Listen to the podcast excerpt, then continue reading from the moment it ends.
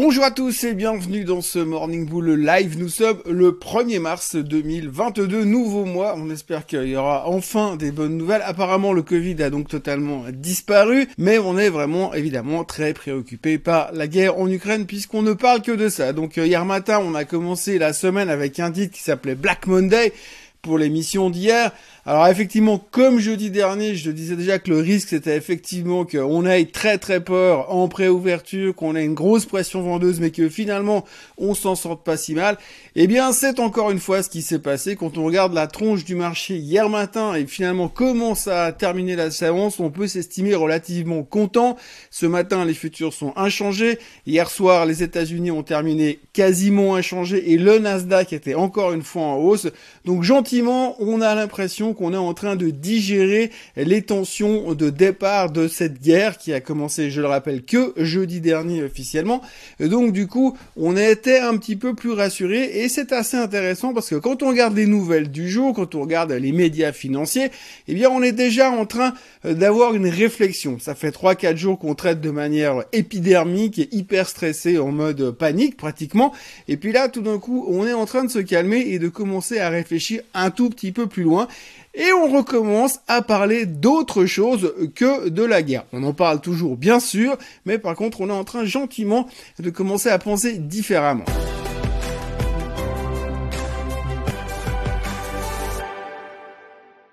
Donc on peut constater qu'il y a quand même quelques achats sur faiblesse. C'est vrai qu'on a eu déjà pas mal de réflexions de la part de pas mal de stratégistes, ils sont tous de sortie en ce moment, pour venir nous dire que, eh bien en ce moment, oui, il faut commencer à réfléchir. Alors si on a des positions sur les marchés, il faut serrer les fesses, il faut les tenir, parce qu'une fois que ça va se calmer, les choses vont venir à la normale, le marché va repricer la détente et finalement il devrait commencer à remonter. Euh, de l'autre côté, il y en a même d'autres qui disent qu'il faut commencer à venir acheter sur faiblesse. C'est un peu ce qui s'est passé hier, c'est un peu ce qui s'est passé jeudi dernier.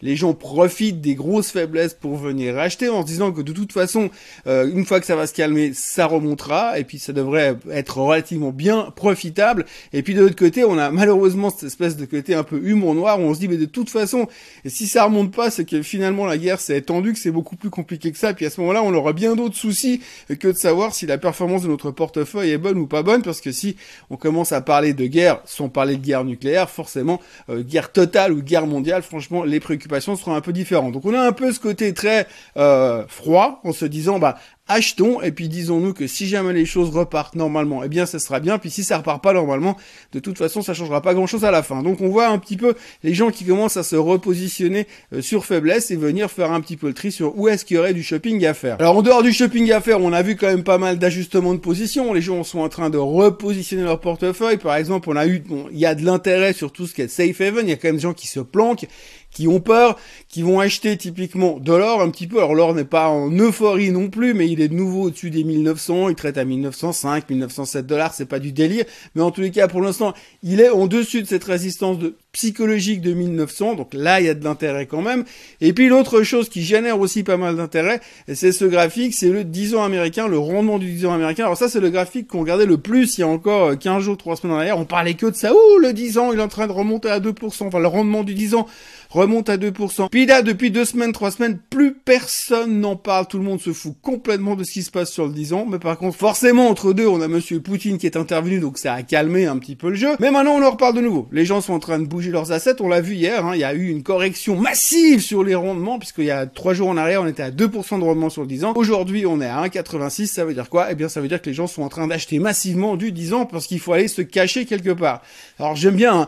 vous euh, sortez des actions et vous allez vous planquer dans le 10 ans américain. Donc en gros, vous avez prêté de l'argent à un pays qui est endetté jusque-là et qui va jamais rembourser son pognon et qui euh, pour l'instant est autant un risque que le reste du monde au cas où ça venait euh, à dégénérer. Donc bref, c'est une manière assez intéressante planquer. Néanmoins, on voit qu'il y a des flots qui bougent un peu dans ces directions et il faut le savoir. Et puis je vous le disais en introduction, eh bien il y a aussi euh, les gens qui commencent à chercher à réfléchir un petit peu plus loin que la guerre. Alors pas, c'est lié bien sûr, mais on commence à réfléchir où est-ce qu'il y aurait finalement de l'intérêt. Et l'intérêt du jour, eh bien, il se situe tout simplement dans la cyber security. Donc tout le monde est en train de bouger les assets, tout le monde est en train de chercher les bonnes opportunités.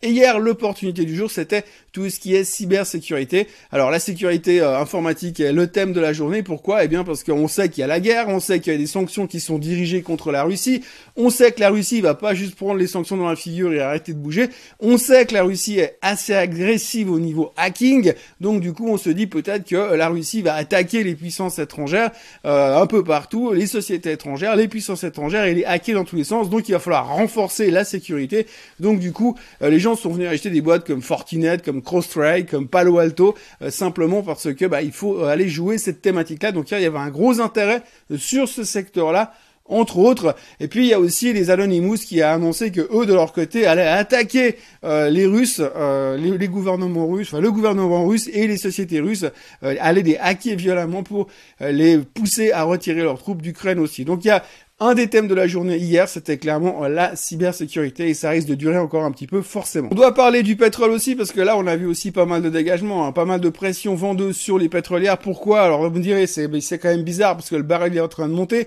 A priori avec des tensions qu'on a en Ukraine, il n'est pas prêt de recommencer à baisser. Mais la problématique c'est qu'effectivement il y a quand même pas mal de sociétés étrangères type BP par exemple ou même Total qui ont des opérations en, en Russie et du moment où bah on est en train de mettre des sanctions partout, il y a pas mal de pertes qui vont être euh, prises. D'ailleurs, BP a pris une perte assez massive sur Rosneft. Il avait une participation dans Rosneft qu'ils ont annoncé qu'ils s'en débarrassaient, mais ça représente une perte, un write-down de pratiquement plus de 20 milliards de dollars, donc ça fait un gros coup euh, pour BP qui se faisait massacrer hier à cause de ça et un peu tout le secteur pétrolier était sous pression.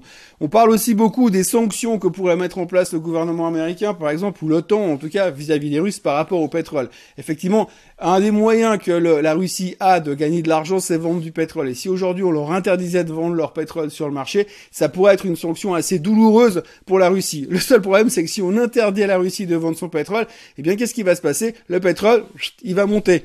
Et puis, si le pétrole monte, qu'est-ce qui va se passer? Eh Ben, l'inflation aux États-Unis, elle va monter aussi. Donc, du coup, ça arrange moyennement quand même les Américains si on, bloque les Russes au côté du pétrole, si on freine ces ventes de pétrole de ce côté-là euh, de, la planète, eh bien forcément, il y aura des impacts qui vont se répercuter de l'autre côté de la planète. Et là, tout de suite, sachant qu'on a l'inflation qui est au plus haut de 40 ans, que Biden doit en parler justement ce soir au discours de l'État de l'Union, eh bien, c'est pas forcément ce qu'il a envie de mettre en avant. Donc, euh, attention, mais ça peut être encore rigolo ces prochains temps sur le chapitre du baril. Le baril qui, lui, se maintient toujours pas mal en, direction de 96-97 dollars. Pour l'instant, ça n'arrange pas les bidons, mais ça n'arrangera encore moins les bidons, forcément, si le baril venait à monter à 110 dollars à cause des sanctions de l'OTAN. Autre thème dont on parle, on parlait déjà hier, mais ça revient de plus en plus récurrent, donc c'est quelque chose qu'il faut garder à l'esprit, c'est euh, la hausse des taux. Alors on sait tous que oui, on va avoir une hausse des taux euh, lors du prochain meeting de la Fed, le 15 et le 16 mars. Mais maintenant, on se dit, tiens, est-ce que peut-être Powell pourrait être un petit peu plus raisonnable? Vu la situation Ça serait peut-être mal vu qu'il monte les taux trop brutalement. Donc on est en train de se dire peut-être que finalement, ils vont décaler la hausse des taux ou alors être moins agressifs. Hein, on avait tous pris en tête qu'il y aurait 0,5% de hausse en mars, 0,5% de hausse en mai, pour être déjà à plus ou moins 1% au début de l'été. C'est en tout cas ce que certains membres de la Fed réclamaient récemment. Donc en gros, peut-être que les gens, enfin, ce que les gens sont en train de se dire aujourd'hui, c'est peut-être que vu la situation euh, militaire, euh, on va dire géopolitique, il se pourrait peut-être que la Fed ait une position différente qui serait éventuellement bullish pour les marchés, si ça voudrait dire aussi qu'ils seront encore un peu dans le soutien et ça on adorerait qu'on vienne nous dire ça. Donc ça pourrait être une bonne nouvelle. On en parle beaucoup dans les médias en tout cas en ce moment. Juste aussi pour la petite histoire parce que comme on reparle aussi des sociétés individuelles on va regarder le cas aujourd'hui de Depam System EPAM System. Alors c'est une boîte que je ne connaissais pas qui fait du software financier du software pour le monde de la finance en l'occurrence. Et alors EPAM System a une des opérations en Russie et ils vendent en Russie. Hier, EPAM System a annoncé qu'ils avaient 5% de leurs revenus qui provenaient de la Russie. Donc ces 5%, ils pensent qu'ils vont pouvoir tirer un, tirer un, trait dessus. En plus avec la déconnexion du SWIFT, en plus avec les, embargos sur les banques, forcément ça va être compliqué pour eux. Donc 5% de leurs revenus sont impactés par les sanctions.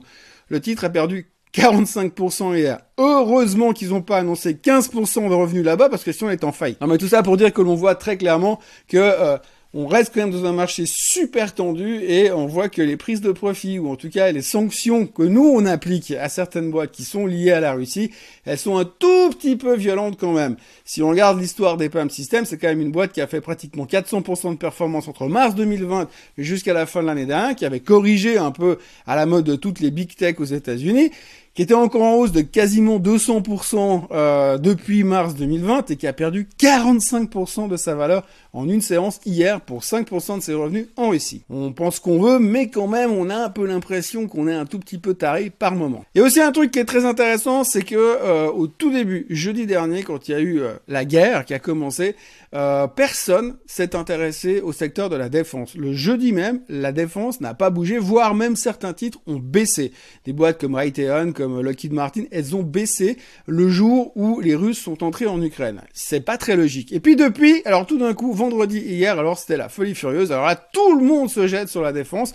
Alors peut-être qu'il y avait cet effet qui a commencé le jeudi. Alors on n'aime pas, on n'aime pas jouer les titres de la défense parce que dans le monde de la finance, investir dans le secteur de la défense c'est mal. Investir dans le secteur de l'armement c'est mal. C'est pas ESG, c'est pas un investissement responsable. Ça ne se fait pas, ça ne se fait plus depuis plusieurs années. Il y a même des banques qui refusent que leurs clients achètent des actions de la défense. Si, ça m'est arrivé avec une banque à Genève, ils ont refusé qu'un de mes clients puisse acheter des titres euh, sur la défense parce que c'était mal. Et donc la banque se pose en juge et partie en disant non, vous pouvez pas acheter des titres sur la défense. Bon, il se pourrait que, il se pourrait que, avec juste ce qui est en train de se passer, ça risque de changer un peu les réglementations dans certaines banques, dont la banque qui m'a refusé l'achat à l'époque euh, sur l'armement. Euh, mais en tous les cas, voilà. En l'occurrence, il y a beaucoup d'intérêt de nouveau. On voit que tout le secteur armement, armement, pardon, est en train de repartir, que tout le secteur armement est en train de repartir violemment à la hausse, ce qui est assez logique. Et puis alors hier, on a eu une excellente nouvelle. Euh, eh bien, on parle beaucoup depuis quelques jours, effectivement, de la mise en place, euh, enfin que Poutine a, mis en alerte ses forces nucléaires. Donc c'était un peu un des gros stress de hier matin et de ce week-end. Hier, on était complètement rassurés parce que Monsieur François Hollande a parlé et il a déclaré euh, dans le jeu de l'émission, je crois, quotidien hier en France, comme quoi il était assez confiant parce qu'il connaissait bien Vladimir Poutine et il estime, selon lui et selon sa grande expérience, eh bien, euh, il n'y a aucun risque nucléaire parce que Poutine est en train de jouer la stratégie de la peur et qu'il bluffe. Alors, si François Hollande dit que c'est ça, on est serein. Je rappelle juste que François Hollande, c'est ça. Be you. Be proud of you because you can be do what we want to do. Mais s'ils le disent, c'est qu'on est euh, tranquille au niveau de la force de frappe nucléaire. Voilà donc ce qu'on peut euh, dire et raconter sur ce qui se passe en ce moment. On voit qu'on est en train de se calmer sur le stress militaire et qu'on est en train de réfléchir un petit peu comment on pourrait reconstruire, repondérer nos portefeuilles par rapport à la situation actuelle. Et puis, bah, on va essayer de calmer le jeu en, en espérant que ça ne déborde pas un peu plus loin et surveiller bien évidemment attentivement tout ce qui va se passer. Il faudra aussi surveiller le fait que Poutine en train de réfléchir comment il peut euh, répondre, donner la réponse du berger à la bergère par rapport à ce qui est en train de se passer au niveau des sanctions. Donc il faudra quand même surveiller tout ça. On va encore avoir beaucoup de volatilité. On n'a pas réussi à remonter à 38, 39 euh, de vol hier, mais on a vu effectivement que sur exagération, les gens viendraient me racheter un petit peu. Donc c'est un tout petit peu rassurant. Euh, d'un point de vue purement technique, c'est difficile de dire qu'on est en train de trouver des supports, mais en tout cas ça n'a pas cassé violemment à la baisse hier. Donc c'est plutôt une bonne nouvelle encore. On a l'air de tenir ces niveaux-là. Donc sans nouvelle catastrophiste ou catastrophique, eh bien, euh, on a encore un petit peu d'espoir pour dire qu'on pourra reconstruire à ce niveau-là. Néanmoins, encore une fois, c'est pas top top. Hein. Euh, si on fait de l'analyse technique, on a quand même une tendance baissière qui est en train de se dessiner un peu partout sur les indices. Cette mauvaise période qui dure depuis le début de l'année euh, persiste. Hein. On n'arrive pas vraiment à inverser la tendance. Donc pour l'instant, il y a quand même des raisons d'être prudent, euh, même si on nous répète partout qu'il faut absolument acheter sur faiblesse. surtout depuis qu'on sait qu'il eh bien, il y aura pas de guerre nucléaire, selon Monsieur François Hollande. Be, be proud of you because you can be do what we want to do. Voilà, moi je vous souhaite euh, une excellente journée. Aujourd'hui les futurs sont moins moches que hier, on est plutôt inchangé. Euh, L'Asie est inchangée, ça a l'air de se calmer un petit peu. Si on peut avoir deux trois jours de tranquillité, ça ferait de mal à personne. Et ce qui est bien, c'est qu'on commence un petit peu à s'intéresser à d'autres choses euh, qu'à la guerre. Et c'est un peu ce qu'il faut retenir sur la journée d'hier et ce qui est en train de se passer dans les marchés. Donc on est en train de switcher, de passer à un autre sujet. Il y aura les témoignages de Monsieur Powell qui vont arriver. Il y aura le discours de l'État de l'Union ce soir euh, pour euh, Monsieur euh, Biden. Donc il y aura encore pas mal de choses qui vont bouger. On pourra commencer peut-être à se débarrasser de cette guerre qui nous colle tel le sparadrap au bout des doigts du capitaine Haddock. mais globalement, c'est plutôt une encourageant pour l'instant, mais évidemment, on n'est pas sorti euh, de l'auberge ni euh, du fond du trou qui est au fond des bois. Euh, moi, je vous souhaite une excellente journée. N'oubliez pas de vous abonner à la chaîne Suisse Code Suisse si c'est pas encore fait, de liker cette vidéo et puis de revenir me voir demain matin à la même heure au même endroit. À demain. Bye bye.